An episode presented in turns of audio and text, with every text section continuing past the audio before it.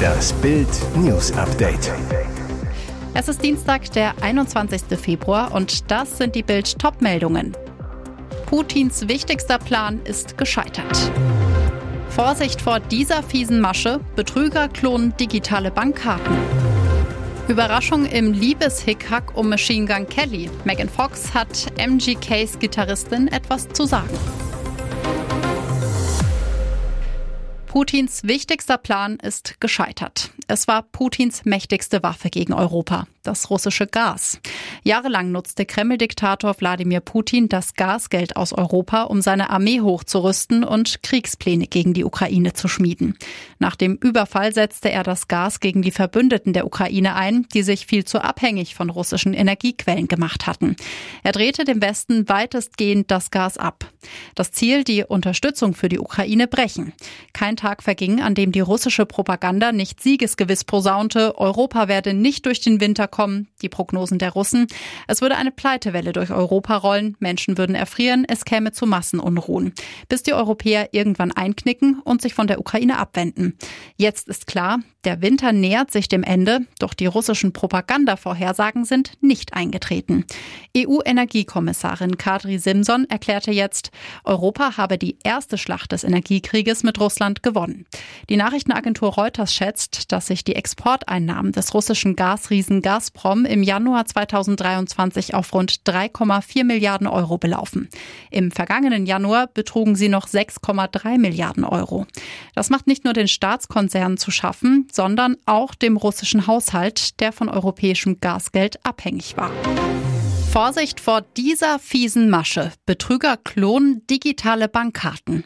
Immer mehr Menschen nutzen das Handy an der Kasse zum Bezahlen. Doch wer in diesen Tagen eine Aufforderung erhält, Angaben zu seiner Kredit- oder Bankkarte zu machen, sollte extrem vorsichtig sein. Das Fachkommissariat Cybercrime der Kriminalpolizei Traunstein berichtet von 13 Fällen, in denen Kriminelle ihre Opfer durch geklonte Bankkarten um zum Teil erhebliche Geldbeträge brachten. Um mobil bezahlen zu können, muss sich auf dem Mobilgerät Gerät ein digitales Abbild der physischen Bankkarte befinden. Dem Bericht der Kripo Traunstein zufolge haben Kriminelle nun einen Weg gefunden, diese zu klonen und auf ihrem eigenen Handy zu nutzen. Über eine Phishing-Seite greifen die Betrüger zunächst die sensiblen Kreditkartendaten ihrer Opfer ab.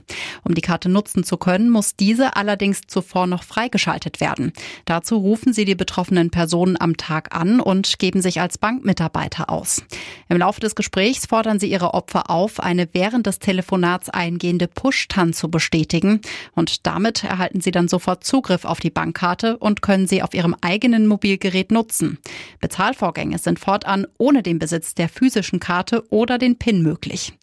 Der auf diese Weise bisher entstandene Vermögensschaden beläuft sich laut der Kripo Traunstein in der betroffenen Region insgesamt auf etwa 100.000 Euro. Die Saftoase trocknet aus. US-Getränkeriese stellt Punica ein. Das Ende einer deutschen Kultmarke ist besiegelt. Wie der US-Getränkekonzern PepsiCo am Dienstag in Neu-Isenburg mitteilte, verschwinden die Fruchtsäfte von Punica nun endgültig aus den Supermarktregalen. Zuvor hatten Chip und andere Medien berichtet. Das Unternehmen erklärte in dem Zusammenhang, dass die Produktion bereits im September 2022 eingestellt worden war. Bedeutet, aktuell werden in deutschen Supermärkten nur noch die Restbestände verkauft. Danach ist Schluss. Punica war in Deutschland rund 45 Jahre lang am Markt, vor allem in den 1980 1980er und 1990er Jahren waren die Säfte durch prominente TV-Werbespots äußerst populär.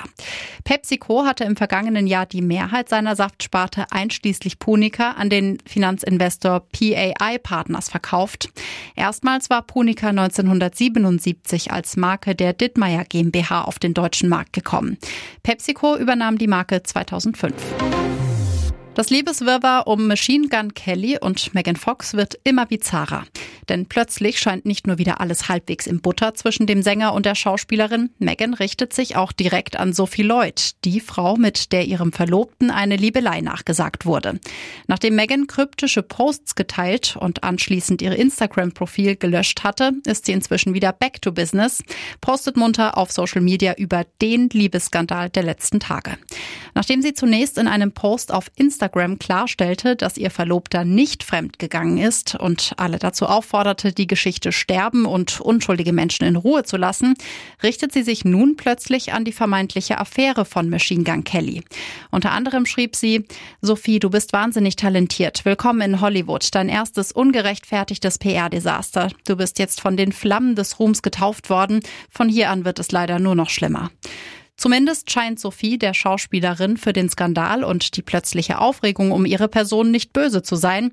Sie sendet unter Megans Kommentar viel Liebe an sie und bezeichnet das Internet als wild.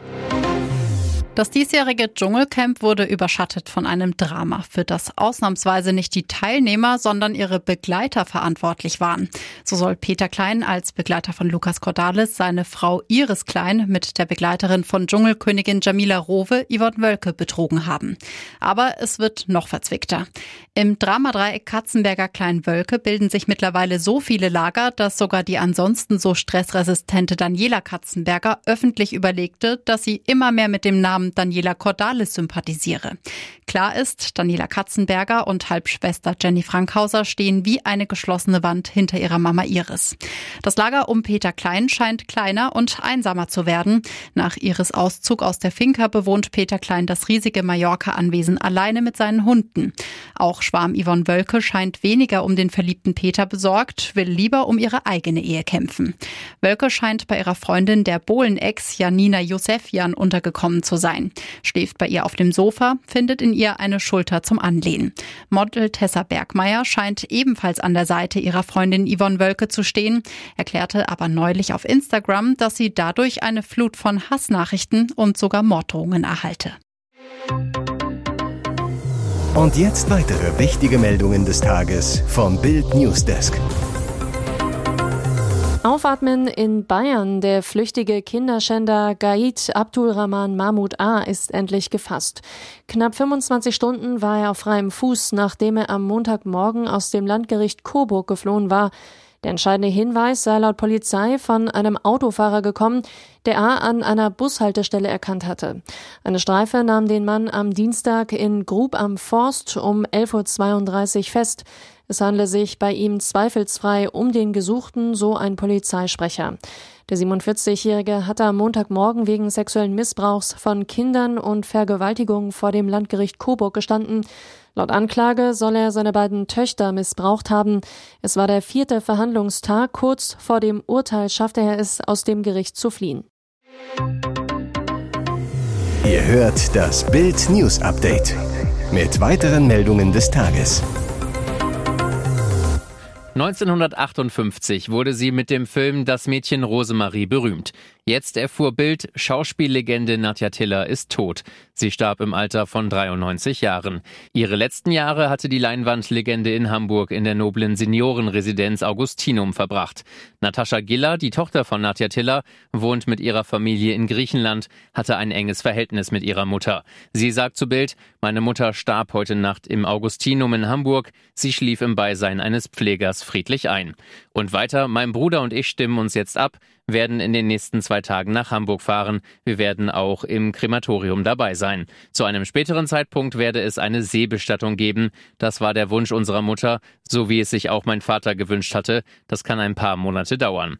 Nadja Tiller spielte in mehr als 120 Filmen und Serien, drehte mit Kollegen wie Mario Adorf, Jules Brünner und Jean-Paul Belmondo. 1949 wurde die gebürtige Wienerin zur ersten Miss Austria gewählt. 1956 heiratete sie ihren deutschen Kollegen Walter Giller. Eine glückliche Ehe über 55 Jahre. Hier ist das Bild News Update. Und das ist heute auch noch hörenswert. Christian Bleuel ist Sachsens bekanntester Klimakleber. Er ging für seinen Klimakampf in Schweden schon ins Gefängnis, machte trotzdem mit Straßenblockaden in Deutschland weiter.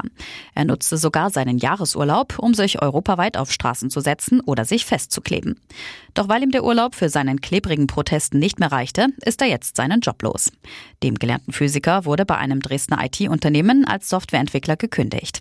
Doch Bleuel sieht das gelassen, sagte dem Sachsenfernsehen Dresden, ich habe zwölf Jahre durchgearbeitet, bekomme bekomme nun erstmal finanzielle Unterstützung von der Agentur für Arbeit. Außerdem habe er nun deutlich mehr Zeit für weitere Klimaaktionen. Doch die Strafen für seine Aktion sind teuer, deswegen bettelte er zuletzt um Spenden. Meine Strafbefehle summieren sich bisher auf rund 20.000 Euro, sagt der Vater zweier Kinder zu Bild. Er lebe in Gorbitz schon extrem sparsam, heize seine Wohnung nicht, fahre Lastenfahrrad. Zu seinem Einkommen als IT-Berater sagt er nur, ich könnte zur Tafel gehen. Noch in dieser Woche plane er laut Sachsenfernsehen weitere klebrige Protestaktionen der letzten Generation in der sächsischen Landeshauptstadt. Die Aktivisten fordern unter anderem Dresdens Oberbürgermeister Dirk Hilbert dazu auf, die Idee eines Bürgerrates auf Bundesebene zu unterstützen. Außerdem verlangen sie weiterhin ein 9-Euro-Ticket für den öffentlichen Nah- und Fernverkehr.